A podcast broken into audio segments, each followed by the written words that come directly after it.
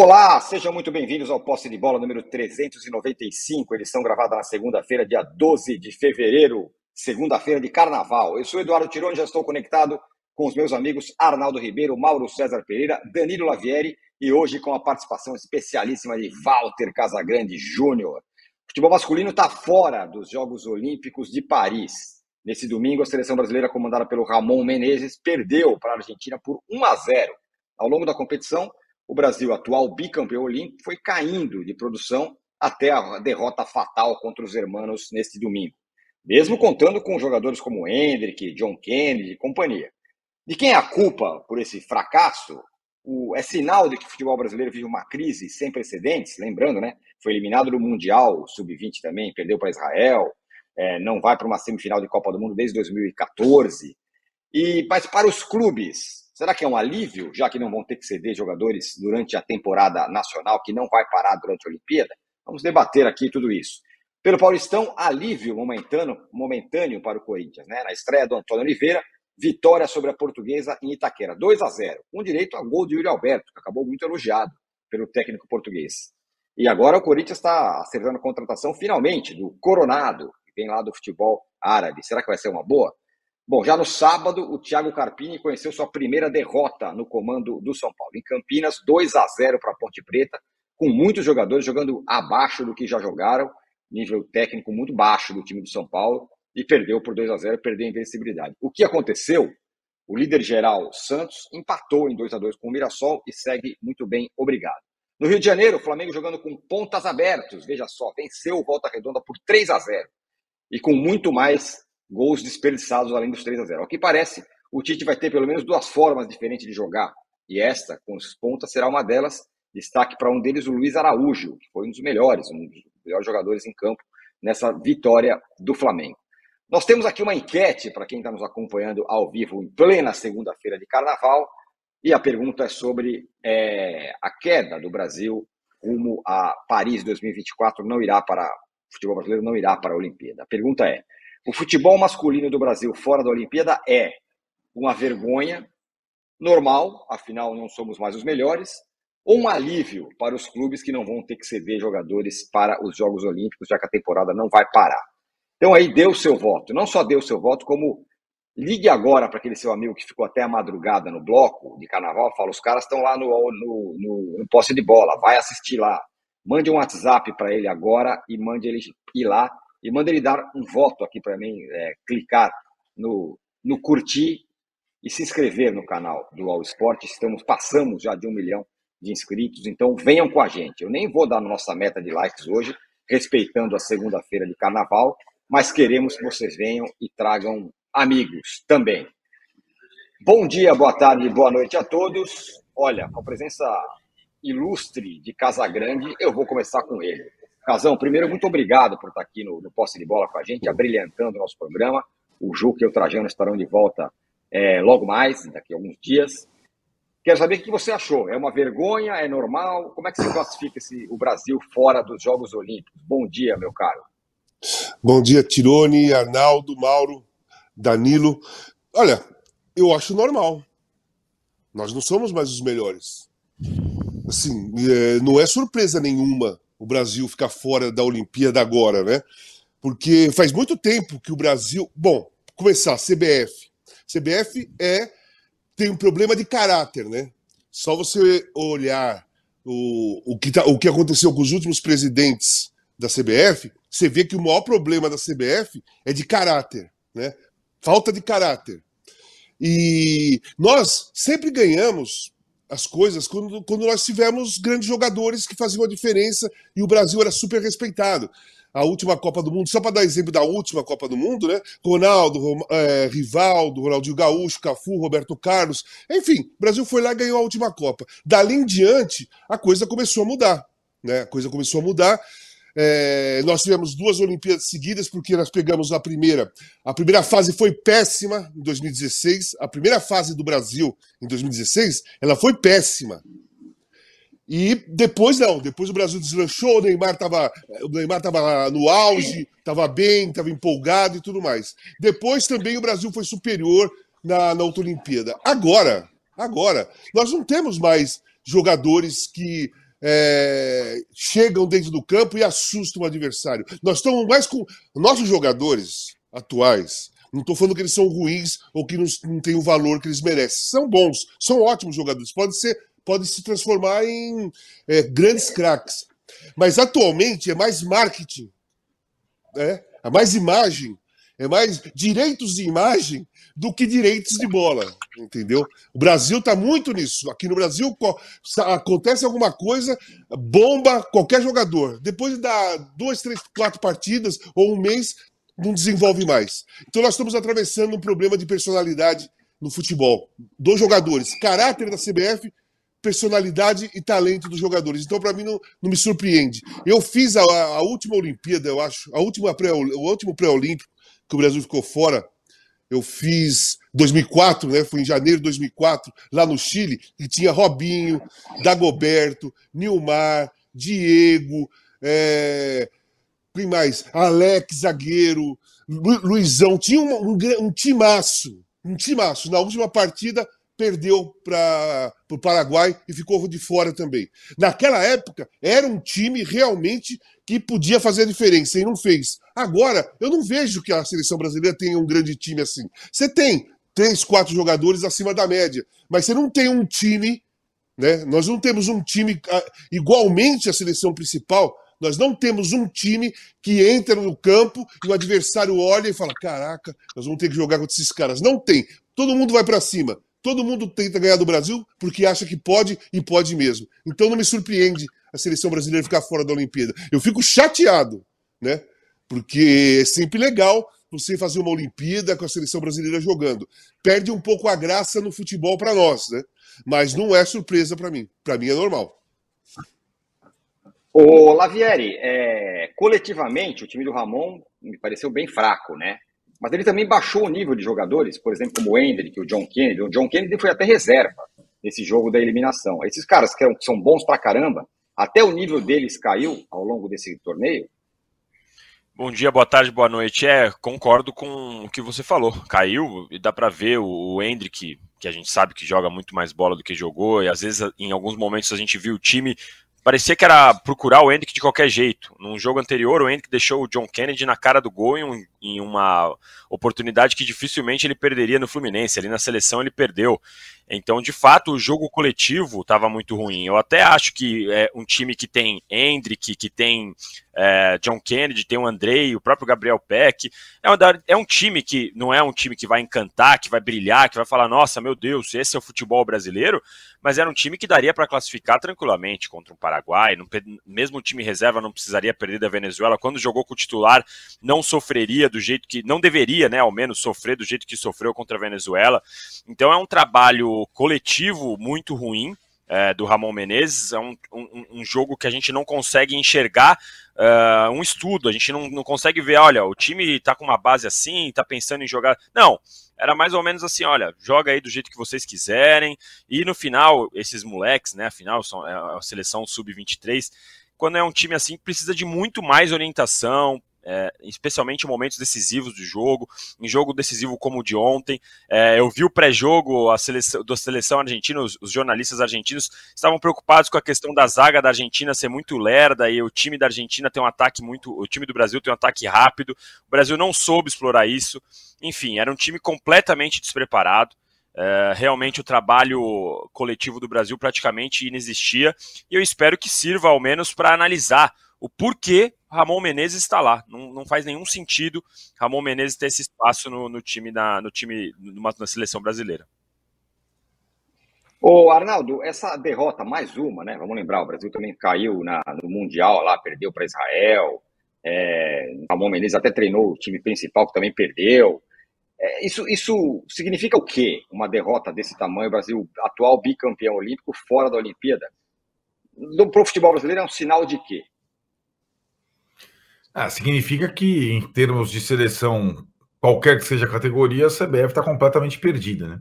Tem um personagem em comum nessas, nessas últimas derrotas. É, é curioso até esse personagem, né? O Ramon está, como você disse, Tironi, é, em derrotas da seleção principal, no Mundial Sub-20, agora no pré-olímpico, e sem ter, de fato, um, uma base. Se fosse a manutenção desse técnico capaz de, pelo menos, indicar uma base que servisse à seleção olímpica, à seleção no Mundial Sub-20 e também até, talvez até a seleção principal naquele momento pós-Copa? Não. Cada convocação, cada seleção, cada teve um critério, um, alguns personagens diferentes. O Hendrick está jogando agora na, na, seleção de base, é, um, é uma bagunça, é uma coisa assim. E, e, assim, né? O contraste, o Danilo falou do pré-jogo, né? A Argentina, ela não tem exatamente uma geração maravilhosa, mas ela tem assim uma figura que é uma figura mundial importante no comando da sua base, o Mascherano, bem importante, rodado, é, com muita experiência fora, é, viveu muito tempo em Barcelona, que é um, uma referência no futebol argentino, e jogadores eh, locais que a gente acostumou a ver aqui né, nos, nos clubes, é, quase todos eles dos clubes principais integrando a seleção argentina, como o Barco do Boca Juniors, por exemplo, né, que foi adversário do Hendrick na Libertadores. Então, sem ser brilhante, você viu um pouquinho de critério da seleção argentina, né, o suficiente para ir para a Olimpíada. Acho que a, a seleção brasileira Olimpíada já teve todo tipo de jogador, Casagrande já destacou algumas seleções com espetaculares atrás. Hoje eu não faço, eu acho que faça muito sentido, depois da quebra da medalha de ouro lá com o Neymar e companhia, que era obsessão. Não acho que tenha que ser uma equipe principal, mas que seja uma equipe jovem com algum padrão, com alguma coisa, com algum. algum e, e assim, né? Eu acho que além de desse fiasco, mais um, algumas situações de de revelação de jogadores em determinadas funções que a gente vê há algum tempo sendo problemática no Brasil se, se mostraram de novo, se evidenciaram nesse pré-olímpico. Então acho que não funcionou nada. Talvez sobre para o Ramon, porque ele não fez em todas as seleções que ele comandou. Mas acho que o problema vai além do Ramon, apesar do Ramon ter ido muito mal mais uma vez.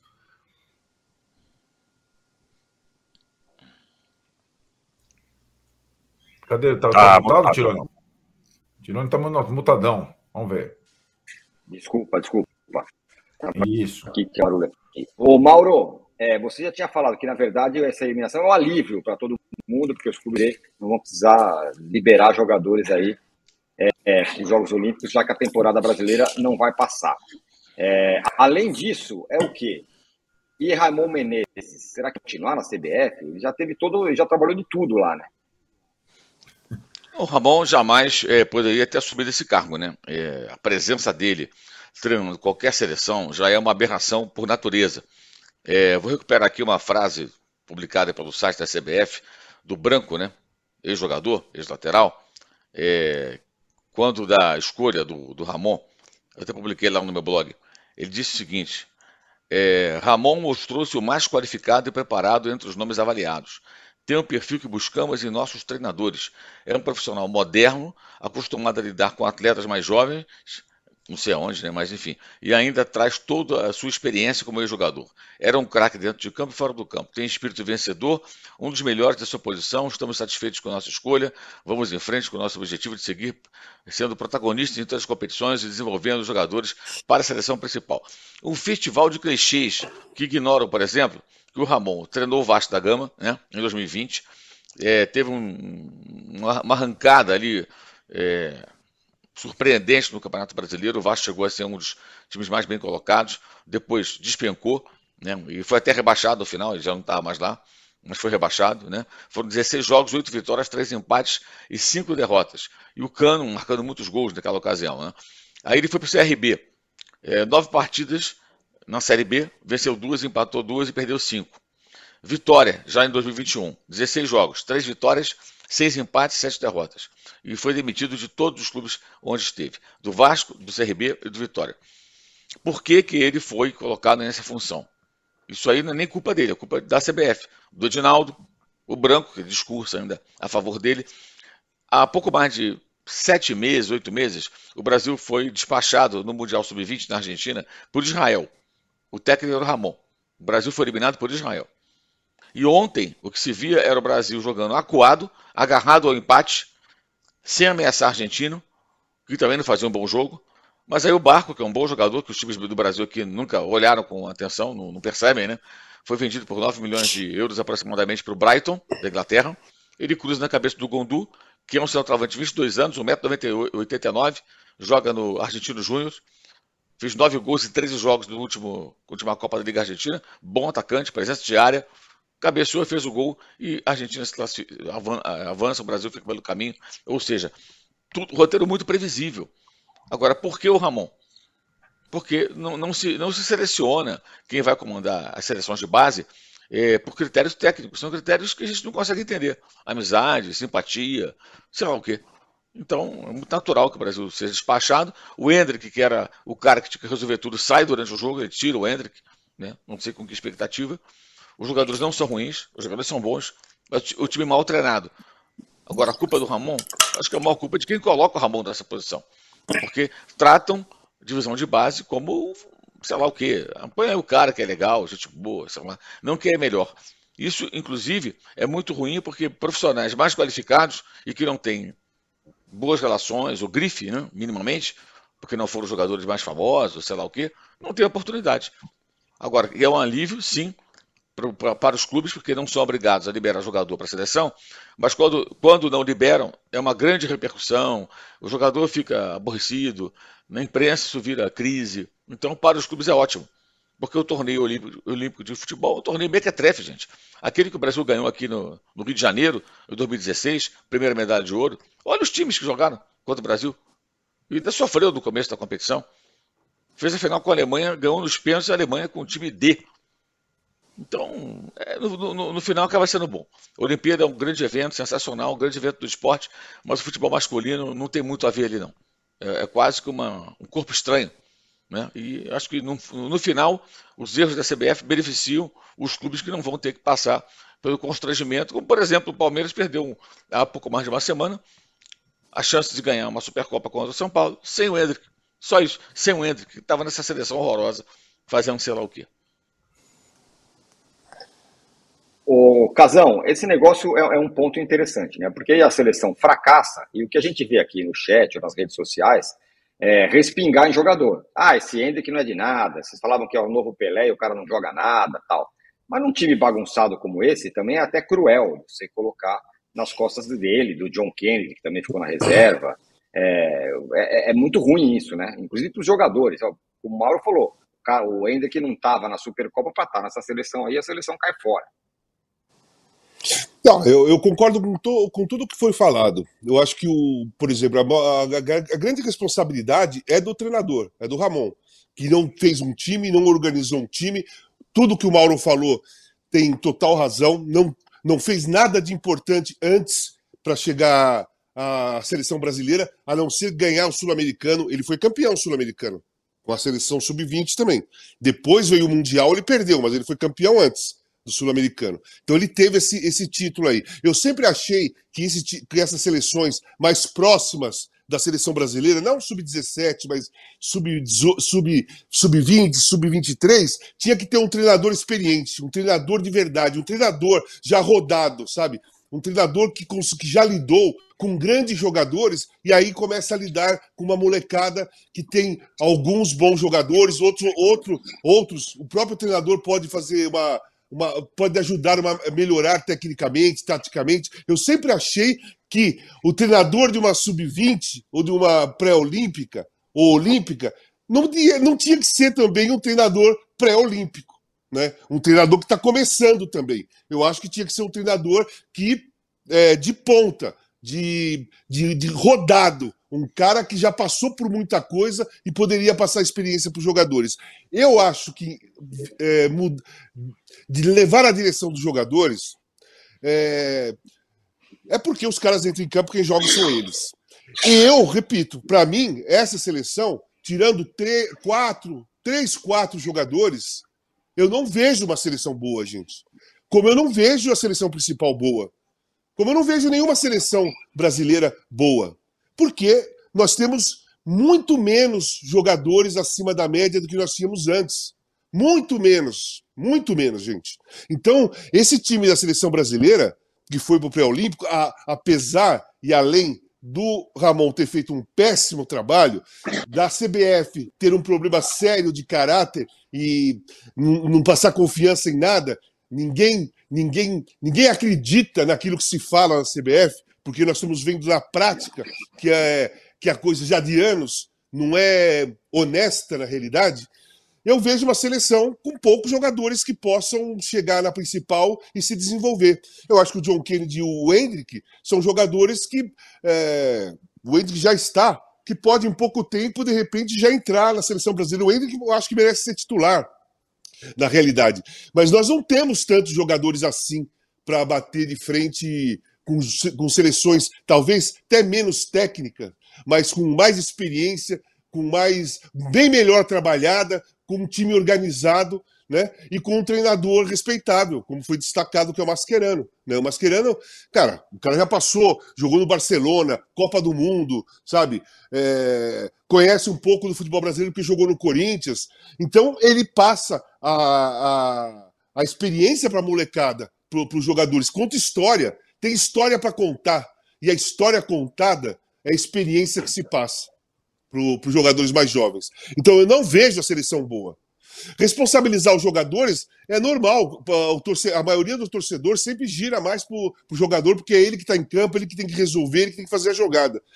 Mas a maior responsabilidade é de quem organiza ou desorganiza um time, que no caso aí foi o Ramon. Mas eu não vejo essa seleção que foi para o pré-olímpico é, forte o suficiente para passar, tanto que não passou. Eu vejo quatro, três, quatro jogadores que possam no futuro é, fazer parte de uma seleção principal, até como titulares, como o Hendrick, por exemplo. Mas eu não vejo uma seleção boa, não. O Bruno Marques aqui, o Lavieri, está falando o seguinte no nosso chat. Seria esse o momento da CBF investir em treinadores bem formados no exterior para montar um estilo de jogo da seleção? E aí eu pergunto para você, é, tá, fica respingando em jogadores, no Hendrick, em outros caras aí. Mas o fato é que essas seleções de base do Brasil, raramente você acha sai um treinador que fica, né? Basta lembrar, o Micali foi o campeão olímpico, sumiu, ninguém sabe onde ele está. É, na, última, na última Copa do, na última Olimpíada, nem lembro quem que era o treinador. Jardine. Jardine está bem no México. Tá Jardine, esse, esse sim, está bem no México. E agora o Ramon. Ah, é, já teve Ney Franco como coordenador de base, da base da seleção. Ricardo Gomes. O último Ricardo que não Gomes, levou o time foi o Ricardo não Gomes. Levou, exatamente. É, também tem uma, uma crise de treinadores, ou também é, ou, ou é como o Casagrande está falando, pô, traz um cara que entende, traz um Luxemburgo aí para fazer esse papel, por exemplo, sei lá. É, eu, eu, concordo com, com o Casa sobre a questão da experiência, especialmente, porque eu acho que jogadores ali nessa idade jogando, querendo ou não, por mais que a gente fale que é Olimpíada, né? Eu também concordo, eu não, eu não gosto do futebol na Olimpíada, eu não valorizo tanto, especialmente depois da vitória. Tinha aquela história de não ganhar e tal, mas depois que ganhou, para mim, chega, né? Não, não precisava mais pensar em mandar time principal, em pensar quem vai ser os jogadores acima de 23 poderia jogar, mas de qualquer jeito eu acho o, Brasil tem por responsabilidade pela história, pela qualidade de jogadores que produz, é, tem a, a, a obrigação para mim de estar sempre nessa Olimpíada. A relação, a questão da, dos técnicos, o Tirone, eu acho que a gente tem essa questão também na principal. A gente vai ver o Fernando Diniz, foi campeão da Libertadores agora, mas quando ele foi treinador, ele não tinha nenhum título de grande expressão, era um cara que estava ali muito por. É, é, bom, o Edinaldo mesmo falou, né? Estava ali como um tampão para a chegada do Antilote. Ia ser a primeira vez desde do técnico argentino do, do, do que treinou a seleção brasileira por um jogo só, é, mas essa é a primeira vez do técnico estrangeiro. Então a gente tem uma crise também entre os treinadores para o time principal. E o Dorival, é, mesmo que tenha sido campeão agora no, no, São Paulo, tinha sido campeão antes no Flamengo, não era, não tem o currículo que a gente está acostumado a ver um treinador de seleção brasileira. Né? Então, assim, a gente tem essa crise também na seleção principal. Não tem nenhum treinador que você olha e fala, ó, oh, esse cara aqui vai resolver o problema. E mesmo no, no, no futebol brasileiro, os principais, a, o que o Flamengo agora está com o Tite, que saiu da seleção brasileira, mas depois os outros, os, os principais, assim, os que estão, os times que estão buscando, então o Internacional está investindo muito, tem o Cudê, o Palmeiras continua com o Abel Ferreira, o próprio o ano passado o Botafogo teve o, o Luiz Castro por muito tempo. Então, assim, é um reflexo do que a gente já tem nessa questão, até a pergunta do Bruno Marques aqui, é, falando sobre bem formados no exterior, isso tem acontecido no futebol, nos times, né? Porque não temos treinadores sendo formados por aqui. É, os treinadores daqui, os jovens, eles é, fracassam no primeiro tropeço, o time já não dá mais chance. Os times, os times principais, a gente vai ver Roger Machado e tantos outros nomes que surgiram. Nossa, esse cara agora é a grande aposta da nova geração e não tá dando certo. Agora teve o Carilli voltando do Japão no Santos, tá recolocando o Santos no trilho, mas é um, um projeto que é para fazer o Santos subir.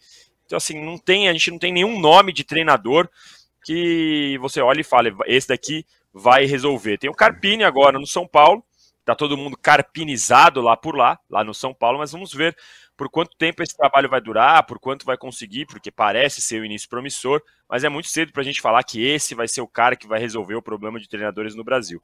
A gente tem esse problema profundo de formação mesmo, e aí eu concordo com o que o Bruno falou, nosso amigo internauta aí que mandou sobre a, a formação. A formação é ruim, só não sei se vai ser, se vai adiantar trazer um cara de lá e pôr aqui, se vai entender essa dinâmica do que é jogar o, o, torneio de base.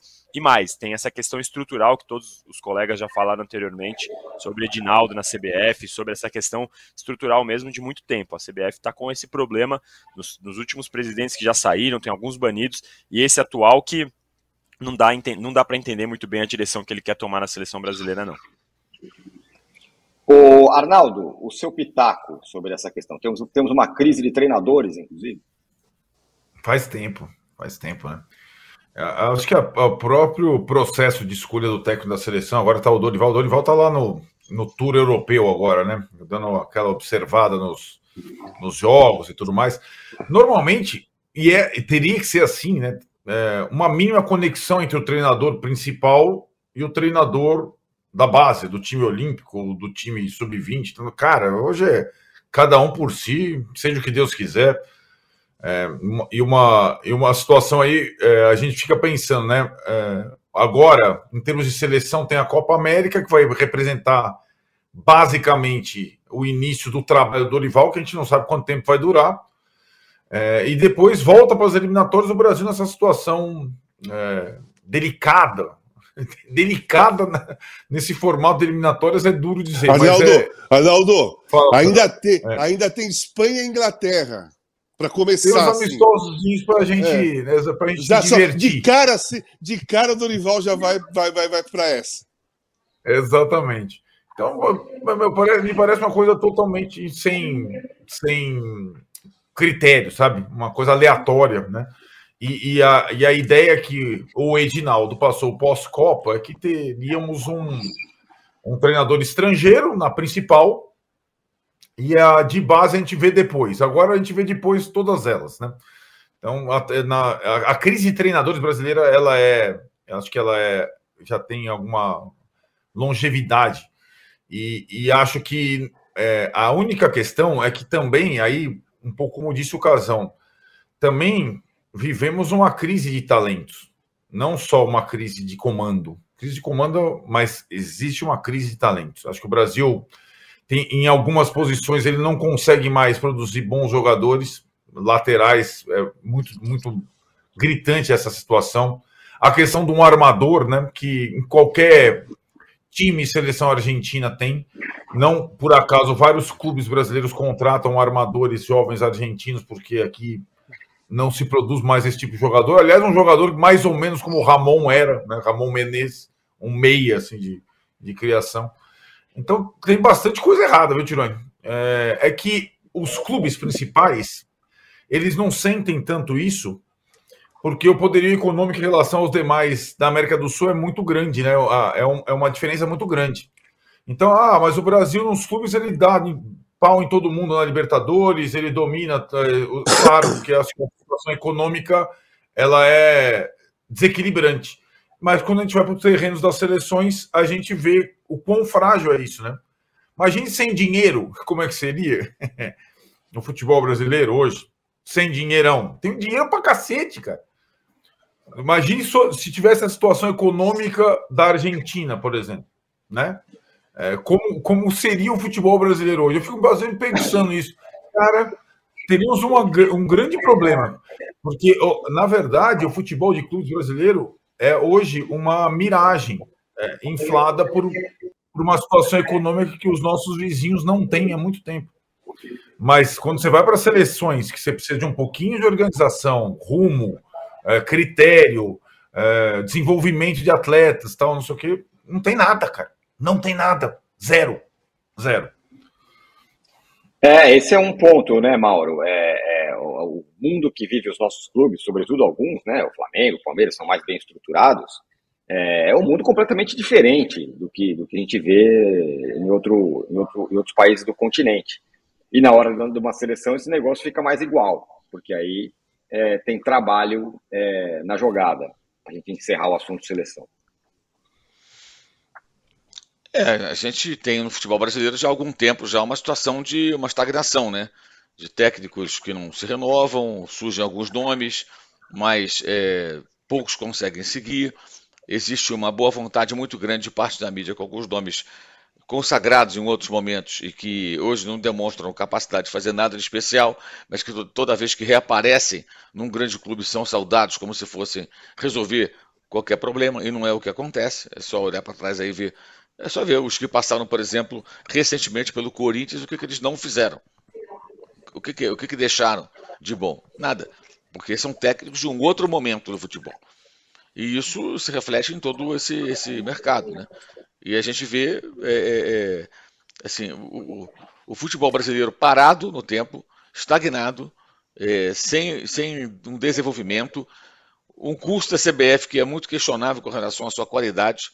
Aí reclamam, ah, não, porque não é reconhecido lá fora, o da Argentina é. É, e ao mesmo tempo você tem técnicos argentinos fazendo mais sucesso aí pela América do Sul e até na Europa do que brasileiros. Por que será? Por que será? Uma casualidade? Acho que não é só isso, mas é, não se rema numa direção, e sim na defesa de reserva de mercado, esse tipo de coisa, que sempre acontece, vira e mexe acontece. Né? Muito bem, é, então tá aí, seleção brasileira é, eliminada e fora dos Jogos Olímpicos de Paris 2024. Ramon Menezes no comando foi um fracasso retumbante e o Brasil, que é o atual bicampeão olímpico, está fora está fora do, dos Jogos de 2024. Muito bem, nesse fim de semana teve Campeonato Paulista, jogaram São Paulo, jogou o Corinthians, jogou o Santos. É, o Corinthians finalmente venceu o Casão 2 a 0 contra a Portuguesa, em casa, estreia do Antônio Oliveira, 2 a 0 Já deu para ver algo de Antônio Oliveira, pelo menos o Yuri Alberto fez gol e o Antônio Oliveira elogiou o Yuri Alberto. E daqui a pouco a gente fala da contratação aí. O Igor Coronado está chegando, mas diga lá. Não, foi um confronto direto para sair da zona de rebaixamento. Cara. Confronto direto da zona de rebaixamento. Corinthians jogou em casa, com o estádio lotado contra a Portuguesa. A Portuguesa tinha um, eles tinham o mesmo número de pontos, três. O Corinthians estava na zona de rebaixamento pelo pior saldo de gol. Então ali foi um jogo que o Corinthians tinha que vencer mesmo, de qualquer maneira, porque jogava em casa num confronto direto. Agora, quarta-feira joga em Ribeirão Preto contra o Botafogo, também não está muito bem, mas é, joga em casa e depois pega o Palmeiras em casa. Aí a gente começa, aí vai dar para ver mesmo se teve alguma mudança técnica, tática, de empolgação, de moral do time, sabe, de confiança dos jogadores. Aí que nós vamos ver, porque o jogo de ontem foi é, que é, o juiz apitou, era o jogo do desespero. O Corinthians ganhou ficou menos desesperado. Sabe, sabe o que acontece? O Corinthians ganhou ontem, foi para seis pontos. Sabe qual é a colocação do Corinthians no grupo dele? Último colocado. Ele é o último colocado do grupo, mesmo com a vitória. E se ganhar a próxima, continuará, continuará em último lugar. Porque o, o Mirassol, que é terceiro, junto com a Inter de Minas, tem 10 pontos. O Corinthians pode ganhar e ir para 9 pontos. Então a situação do Corinthians, dentro do Campeonato Paulista, principalmente dentro do grupo, dentro do. Ela é péssima ainda. Deu uma respirada, aquele negócio. Põe a cabeça para fora da água, dá uma respirada, mas a água fica na garganta ainda. Então, eu acho que dá para ver, a gente vai poder ver se teve um, um efeito é, prático mesmo, porque quando chega um treinador novo num time, tudo muda é, momentaneamente, inicialmente. Os jogadores que não jogam começam a ter esperança de poder jogar, de repente o treinador olha nos treinamentos e gosta de um jogador que o outro treinador não gostava. E aqueles que estavam jogando numa fase ruim como essa, pô, os caras ficam preocupados em perder a posição. Então tudo muda em relação à motivação dos jogadores para a chegada de um treinador novo. Depois de duas, três semanas, estabiliza. É aí que você vai ver se o time teve uma mudança real, se teve uma evolução técnica, tática, de confiança, de segurança, de grupo, de união de grupo. Né? É aí que você vai ver. Depois de três, um mês, vai.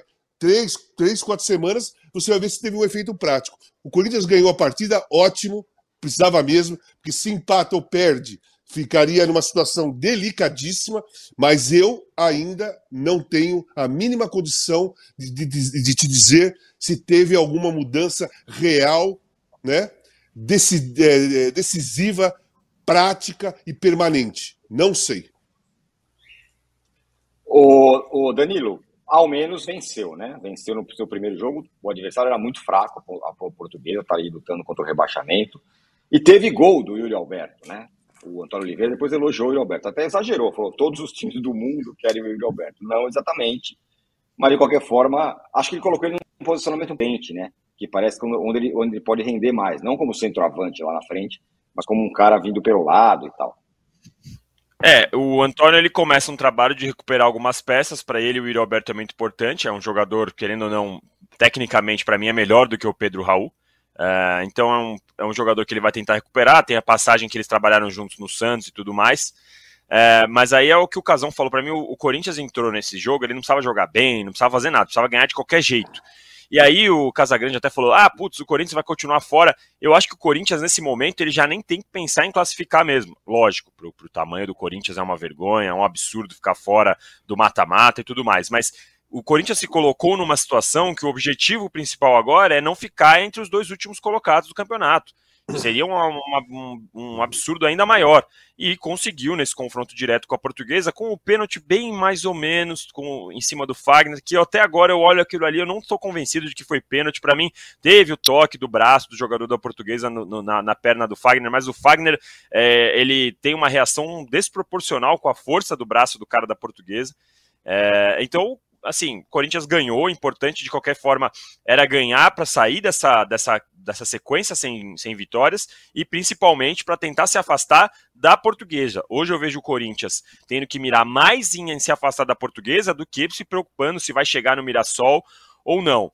É, para mim, o grande desafio do Antônio vai ser blindar os jogadores e o time dessa questão toda fora de campo. A gente tem visto o Corinthians tem muitos problemas fora de campo. E isso afeta. O Mano Menezes deixou claro, os, os, jogadores nas entrevistas antes da saída do Mano também já tinham deixado claro, isso afeta. É jogador que treina e sai, é jogador que é anunciado e não chega. Então, o principal desafio do Antônio nesse momento, por é, menos rodagem que ele tenha na, na, com, nessa situação, ele vai chegar ali e vai ter que blindar esses caras todos das trapalhadas que vão vir de cima, é, do Rubão, é, do Augusto Melo e por aí vai. Assim, eu gostei, por exemplo, do Garro, eu tenho gostado da, da, da demonstração que ele tem. É, o Rojas, a gente já viu no Racing que pode jogar bola, o Yuri Alberto pode jogar um pouco melhor do que tem jogado. O Corinthians tem alguns jogadores que, se eles conseguirem jogar o mínimo ali, não vai passar essa vergonha que estava passando até agora de lutar contra o rebaixamento. Então, para mim, esse é o principal desafio do Antônio, de blindar toda essa questão do, do fora de campo, do extra, extra campo pro, pro time e fazer esses caras jogarem o futebol que a gente sabe que eles podem jogar. O Garro é um cara que está se apresentando, pega, faz um dois, pega a bola, já mostra o bracinho para onde quer receber. Já é um tipo de jogador que a gente vê, pô, esse cara sabe fazer o jogo fluir, ele vem buscar, ele tá saindo, não fica parado, escondido atrás da bola. Nesses momentos de crise, jogadores, alguns jogadores se escondem na marcação, ficam levantando o bracinho entre dois zagueiros, como se fosse adiantar alguma coisa. O Garro não. O Garro vem buscar bola, faz tabela. Então é um cara que me deu uma certa esperança de ver um Corinthians jogando um pouquinho melhor. Então, é, para mim, o, o desafio do Antônio, tecnicamente, ele vai ter um certo desafio, mas para mim o principal é blindar mesmo dessa coisa de fora de campo, do que, que pode atrapalhar bastante o Corinthians.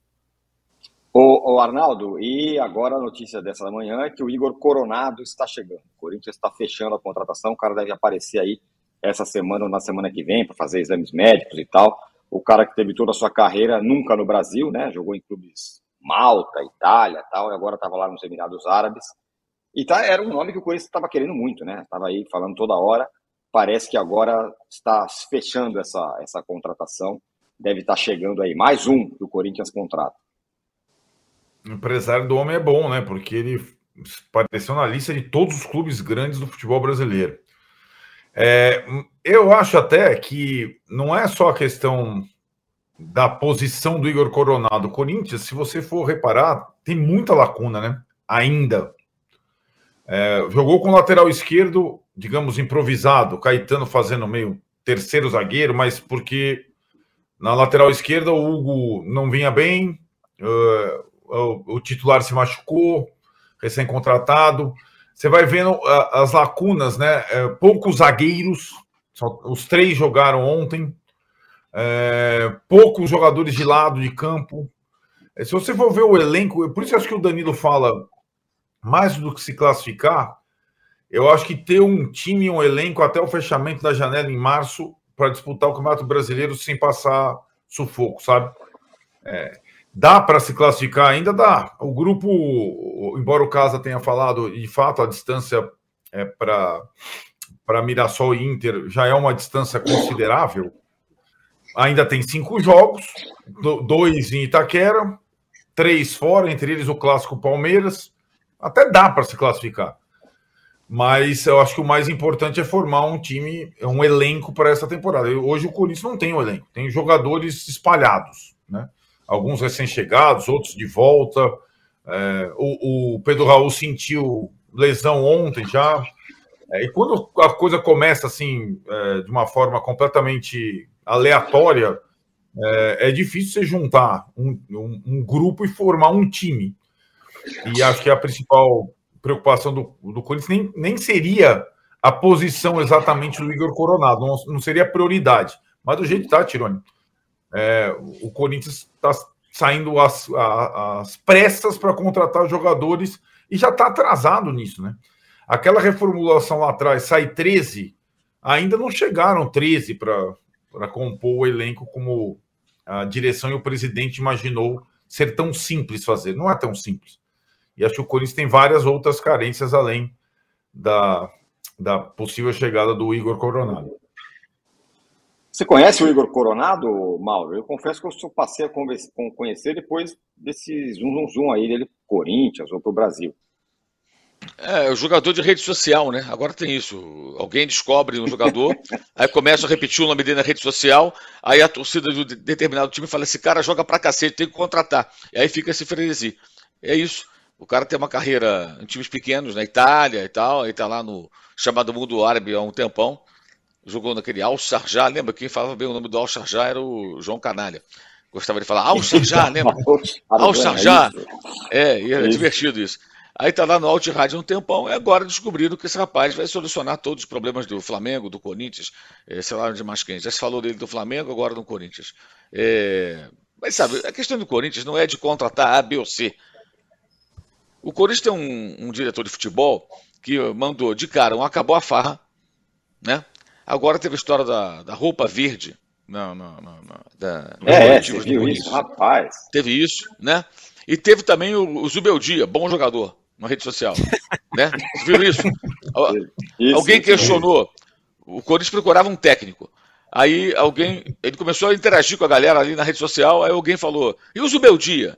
Gente, o Zubeldia foi campeão da, da Sul-Americana em cima do Fortaleza e eliminou o São Paulo. Do técnico da seleção, Dorival Júnior.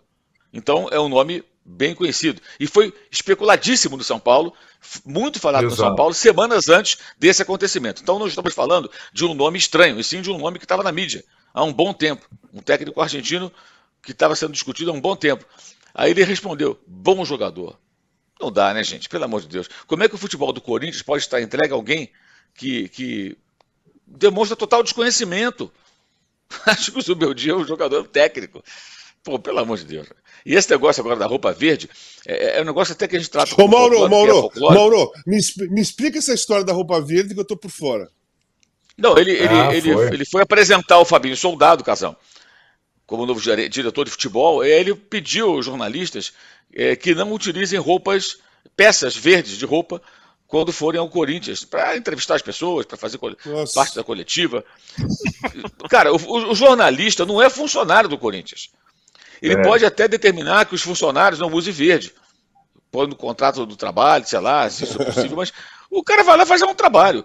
É, é, é, mais ou menos o seguinte: Ô, Mauro, você imagina o, Mauro, o cara coisa. que. O, o, Magrão, o Sócrates, ele tinha um Fiat sem vergonha, pequenininho, verde.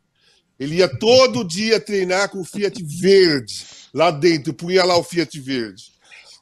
Ninguém falava nada, porque ninguém. Na, na, na, realidade, não era só porque era o, era Sócrates. É porque naquela época ninguém ligava para isso. Só, você é. só não podia ir com a camisa do Palmeiras dentro do clube. Sim. A cor, ninguém ligava. Pois é, ele mandou essa. E assim, a gente tem que entender que ele falou isso num contexto em que o Corinthians se arrasta, gente, com uma gestão que parece, parece ser pior do que a anterior. A gestão anterior colocou o Corinthians numa situação terrível, de uma dívida absurda. E aí, esses que entraram agora, nos primeiros primeiras semanas, né? Que não teriam dois meses, eles parecem piores que os seus antecessores. E ainda tem uma pérola dessa, quer dizer, aí vai virando meme, vai virando piada. Realmente não dá. Não dá para esperar que alguém que protagoniza esse tipo de pataquada possa tirar o Corinthians de uma situação tão ruim. Então a questão não adianta trazer o Igor Coronado. Pode trazer o Igor Coronado, pode trazer qualquer outro Igor aí, não adianta nada. Porque o, futebol do Corinthians está com gente à frente que não tem capacidade para fazer uma boa gestão, para entender o que está se passando. Né? O Zubeldia, bom jogador. Ô, Tirone. é, só rapidinho do, do Igor jogador. Coronado. Oh, do, fala, do Igor... fala, fala. É do Igor Coronado, né? A gente, ele tá desde 2018, 19, a temporada 18, 19, lá no Al Sharjah. Uh, e de lá para cá, ele não fez nenhuma temporada com 40 jogos. Eu sei que uh, não, não necessariamente isso não vai ser uma regra para ele, mas é um cara que tá. A última vez que ele conseguiu fazer 40 jogos foi em 2017 no Palermo. Uh, e no futebol brasileiro a gente sabe que essa questão física importa muito. E é o cara que não dá para achar normal que ele vai ganhar mais de um milhão e pouco, segundo a reportagem do Bruno Andrade que ele soltou agora faz dois, três dias um cara que não joga 40 jogos no ano, sendo que a temporada do, do, futebol brasileiro tem 60, 70, 80 jogos, dependendo do time que você tiver. Então é uma aposta alta para um time que está com essa questão. Outro dia deu, deu é, o diretor do Corinthians deu entrevista para o PVC, para a Domitila, já deu entrevista em outros veículos falando a gente precisa de três gestões para acertar o Corinthians. E aí, eles têm o diagnóstico, eles têm lá auditoria indicando que talvez a dívida chegue a 2 bilhões e não sei o quê. Só que todas as, todos os movimentos são na direção contrária. Não é nenhum movimento de consertar, de corrigir esse problema, não. É um movimento desesperado, populista, não sei qual é o termo, para deixar o Corinthians ah, com bons jogadores, com boas contratações, num time que está com todos esses problemas é, financeiros e tudo isso diagnosticado. Não é que está escondido, não é que eles estão. Não, o diretor está dando entrevista num dia e no outro anunciando um jogador que não joga joga uma temporada de 40 jogos há 6, 7 anos, é, sendo contratado por mais de um milhão e meio por mês. Então, assim, é um negócio realmente surreal. É um negócio que o Corinthians vê o problema e, em vez de corrigir, caminhar, tentar mudar, não, caminha é, é, é velozmente na direção do problema. É um negócio realmente surreal que estão fazendo com, com o Corinthians. Impressionante. O Arnaldo, o Danilo falou sobre é, jogadores que fazem 40 jogos por temporada, que tem que pensar nisso no, no, no, na temporada brasileira. São Paulo não pensou, São Paulo não pensou nisso no caso do Rames, deu no que deu. O cara foi embora sem é. jogar. É, e dentro de campo, São Paulo vai lá e perde para Ponte Preta 2 a 0 E ressuscitaram o Rames, é, porque com o Rames a gente teria ganhado, muita gente foi. Exatamente isso. Exatamente isso, né? Todo mundo atrás do Luciano, né? Agora com camisa 10 é o Luciano, ó, saiu o Ramos Rodrigues. É, o futebol é incrível, né? Isso menos de uma semana depois de ter vencido o Palmeiras pela Supercopa e tudo mais. Mas eu acho que o São Paulo foi bem mal em Campinas por diversos fatores, Tironi. É, acho que a estratégia foi equivocada de levar os titulares, é, ainda mais com vários jogadores se lesionando nesse início de, de temporada e mais um no sábado, o Wellington Rato. Então, achei a estratégia equivocada da parte da comissão técnica. E também durante o jogo, é, as escolhas, as trocas do Carpini não funcionaram. É, a Ponte Preta, com um time bem limitado, mas aguerrido, venceu. E é, tem umas coisas no futebol paulista também que são. É, eu não, não resisto. É, é inacreditável e, a, e o campeonato ele é, ele é pensado um ano, tem um ano para pensar o campeonato, que essa coisa persista da torcida única com jogos agora em Campinas também. É, é uma coisa bizarra. Aí, assim, tem aquele peculiaridade. Guarani e Ponte Preta na, na, mesma chave, então eles não se enfrentam. Então tem time que joga duas vezes, né? Joga contra Guarani e Ponte Preta. É o caso do São Paulo. O São Paulo vai jogar contra Ponte Preta, já jogou, e contra o Guarani, as duas vezes em Campinas, as duas vezes sem torcida. É inacreditável. É, é, é tudo mal. É uma, você tem um campeonato de 12 rodadas, então o São Paulo já visitou o Corinthians sem torcida, Ponte Preta sem torcida, Guarani sem, sem torcida. É, é uma, são umas coisas que, de fato, difícil de compreensão. Mas não foi por causa da ausência do Ramos que o São Paulo perdeu em Campinas, não. Agora, Tironi, tem uma situação aí, né? É, não existe ainda um time base ideal. O Lucas está machucado, enquanto o Lucas estiver machucado, ninguém está conseguindo substituí-lo. Ainda, ainda, ainda tem muita coisa a acertar, até porque a temporada está começando mesmo. Os jogos mais difíceis vêm por aí. O São Paulo teve uma semana mágica no início da temporada, porque ela reunia Corinthians em Itaquera, Palmeiras Supercopa. Mas o trabalho do Carpini de formar a equipe, de achar as melhores soluções, ainda está bem no início. E acho que tem uma coisa que está chamando a atenção no início do trabalho dele, que é a questão das substituições.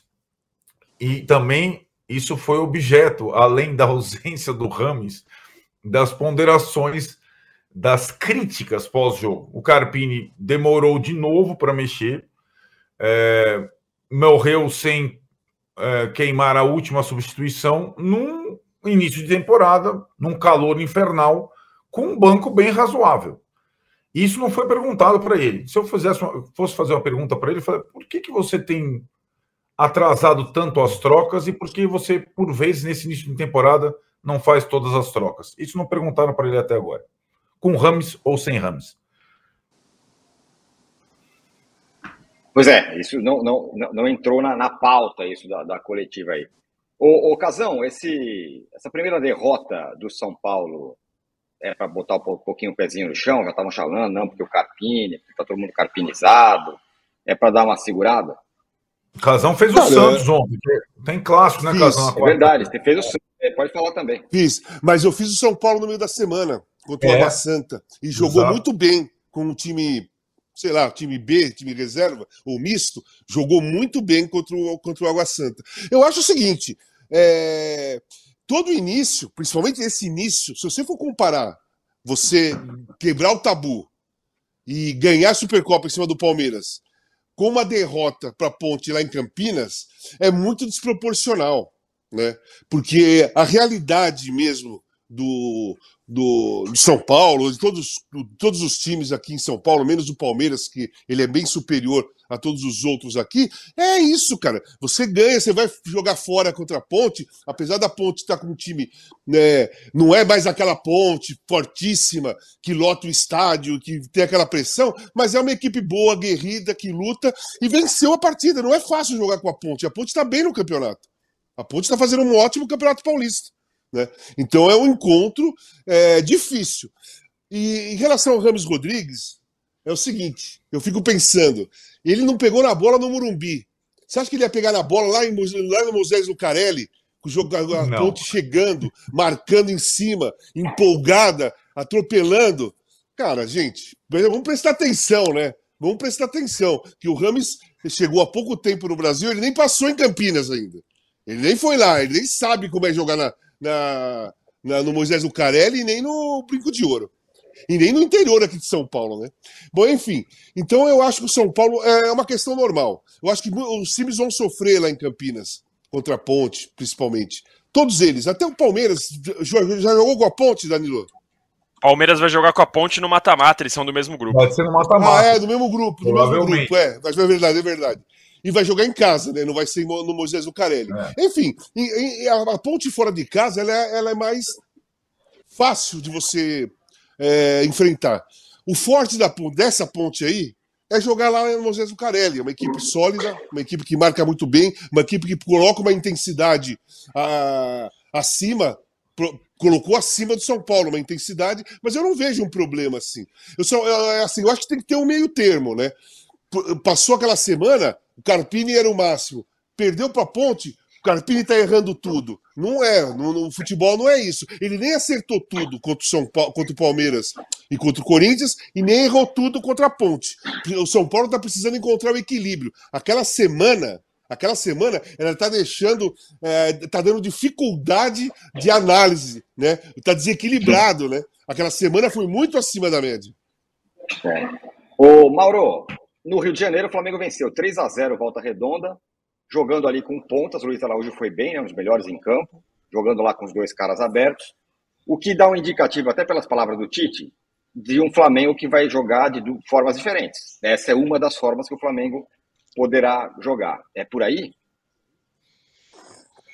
É, eu acho que isso é meio que obrigação do técnico, né? Ele tem um elenco farto, ele tem que ter maneiras diferentes de, de, de jogar. Né? E a ideia inicial dele era até jogar com duas pontas.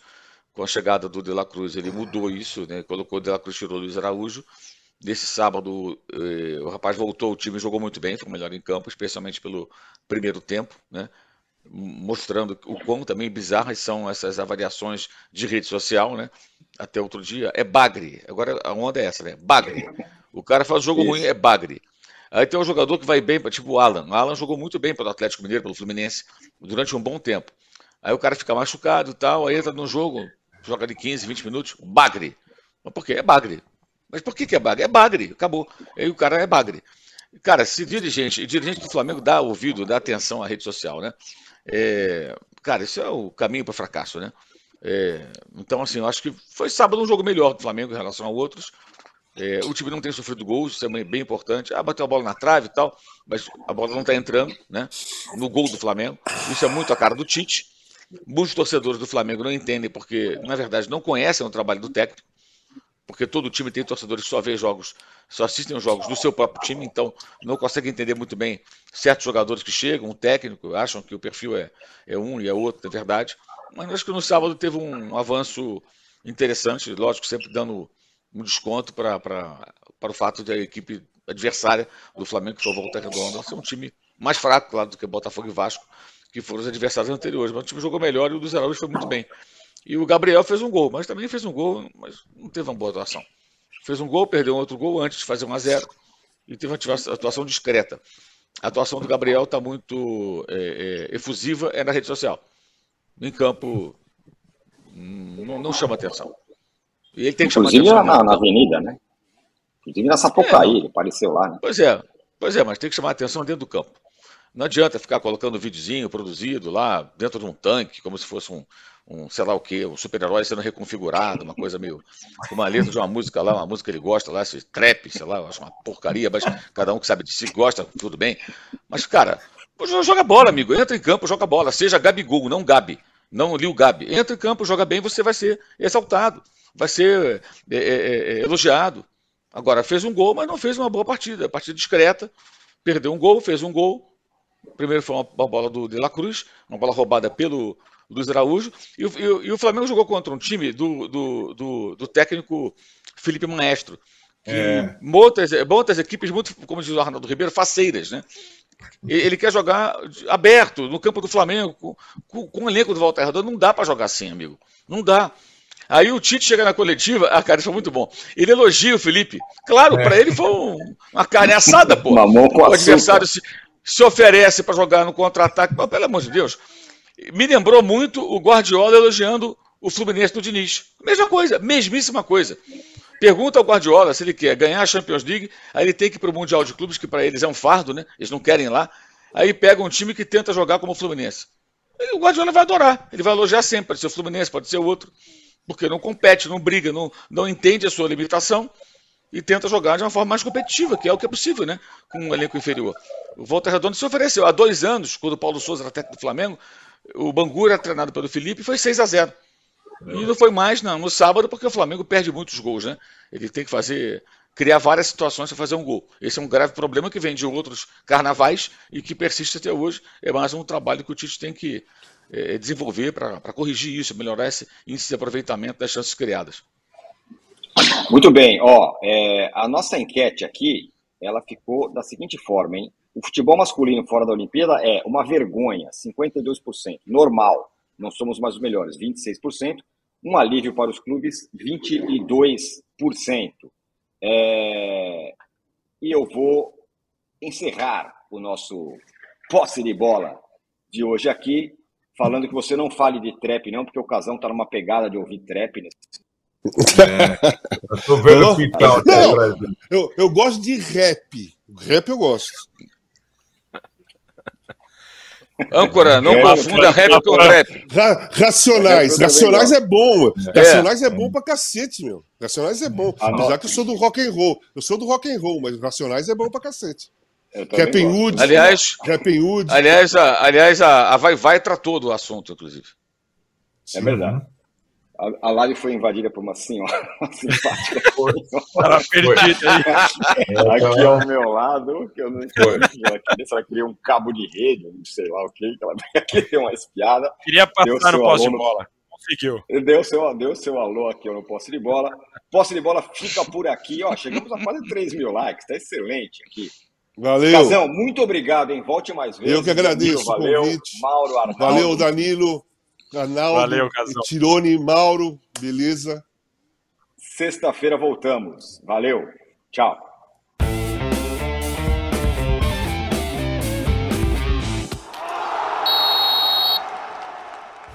O Posse de Bola tem pauta e edição de Arnaldo Ribeiro e Eduardo Tironi.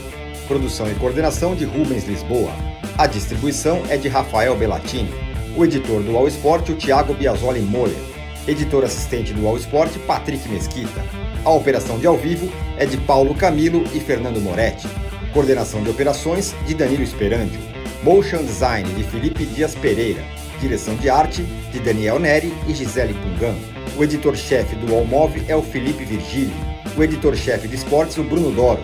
O gerente-geral de imóvel, Antônio Morel. Gerente-geral do All Sport, José Ricardo Leite. E o diretor de conteúdo do UOL é o Murilo Garavello. Qual?